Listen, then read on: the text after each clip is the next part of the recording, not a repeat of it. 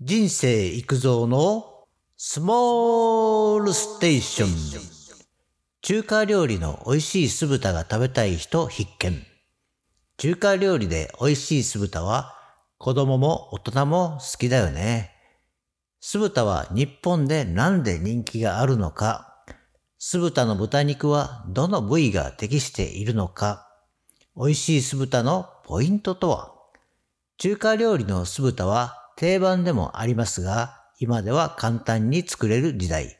どうせなら美味しい方がいいですよね。中華料理の美味しい酢豚を探っていきます。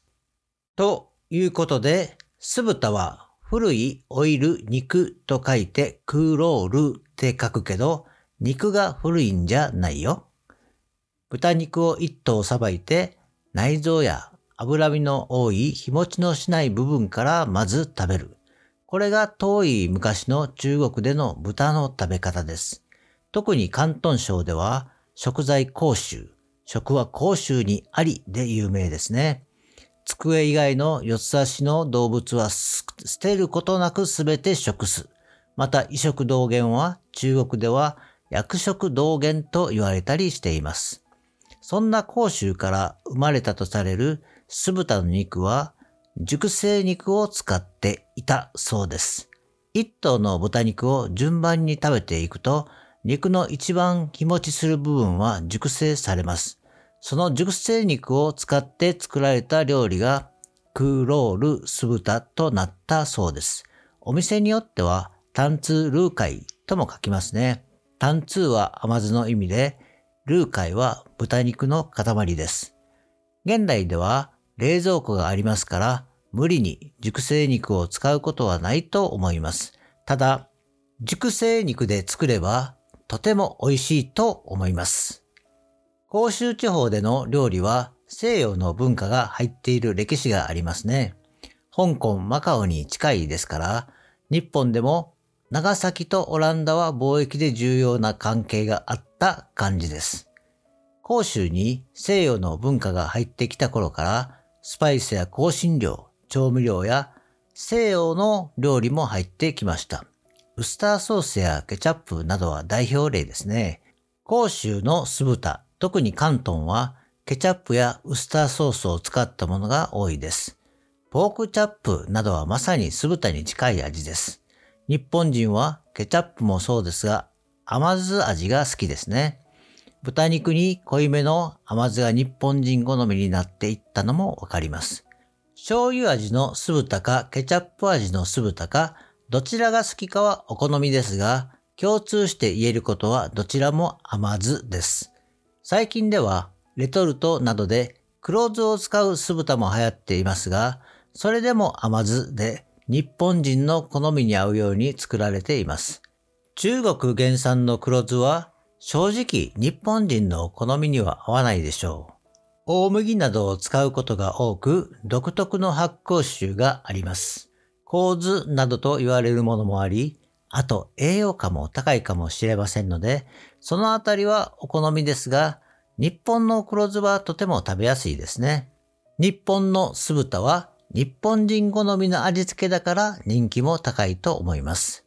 次に、酢豚の肉は脂身が多い方が良いのか、それとも赤身なのか。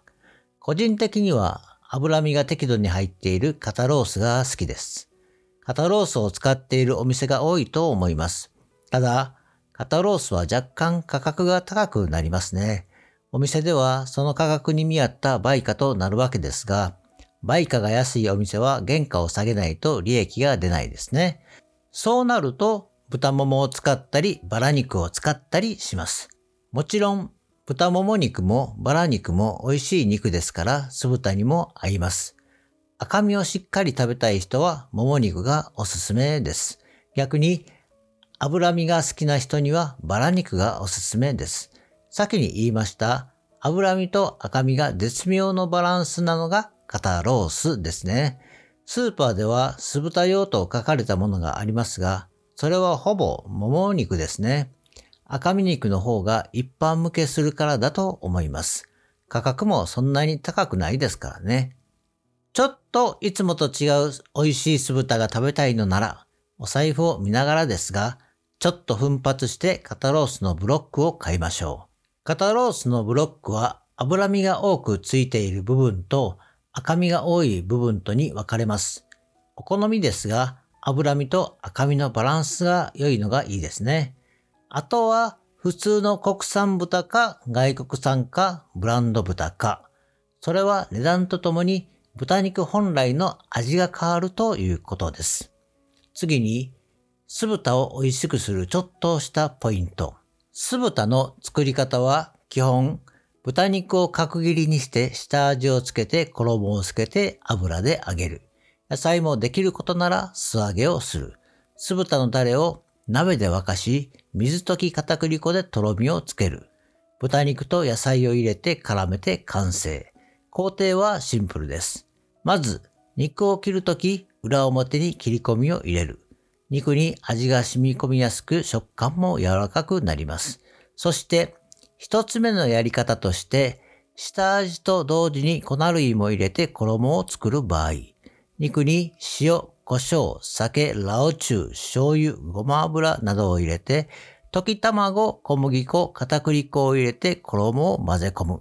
小麦粉と片栗粉のバランスは半々で、片栗粉だけでもいいですね。二つ目のやり方は、味と衣は別にする場合、肉に塩、胡椒、酒、ラオチュウ、醤油、ごま油など下味をつけて、揚げるときに肉に生片栗粉だけをつけて手でギュッと握りしっかりとつけて揚げる。一つ目の方法は、タレを多めにしてご飯のおかずとして食べたい。二つ目の場合は、タレを少なめに肉に絡めるだけにしてビールのあてにして食べたい。かなり個人的意見ですがね。野菜は肉を油で揚げるのだから一緒に揚げちゃいましょう。玉ねぎ、ピーマン、ゆで人参、タケノコ、きゅうりなどです。タレは独自のこだわりのものを作ってもいいし、市販のものでもいい。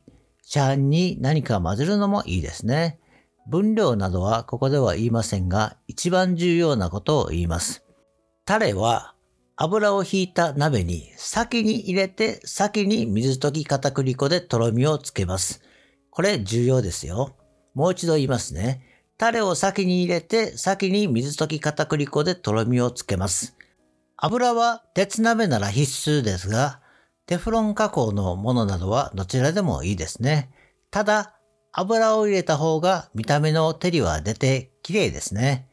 タレに肉と野菜を一緒に入れて、とろみを後からつけると野菜がしなしなになります。肉の衣もふにゃふにゃになります。タレも濁ります。このタレが先か後かでは食感が全く違ったものになります。つまり、美味しい酢豚にするにはタレが先です。最後にごま油を小さじ1ほど入れると、艶よく仕上がりますね。肉も野菜も揚げたての熱いものをタレに入れることも重要です。ちゃんと作ると面倒いかもしれませんが、美味しくするには手間は省けません。市販のタレも美味しくなっていますので、利用すると工程が少しは省けますね。最後にまとめ。酢豚もタレがたっぷりなもの、タレが少ないものいろいろあります。自分好みのお店を見つけるのもいいですが、ちょっと時間がある時に家庭で自分のオリジナルを作ると自分好み、お子さんに合わせて家族好みのものが作れます。黒酢を使うのもいいですし、市販のタレを使うのもいいですね。少しだけ自分のこだわりを入れるとさらに美味しくなります。酢豚のタレは肉団子とか魚フライとかに合いますよね。コツを覚えて美味しい料理に挑戦しましょう。今日はここまで。バイバイ。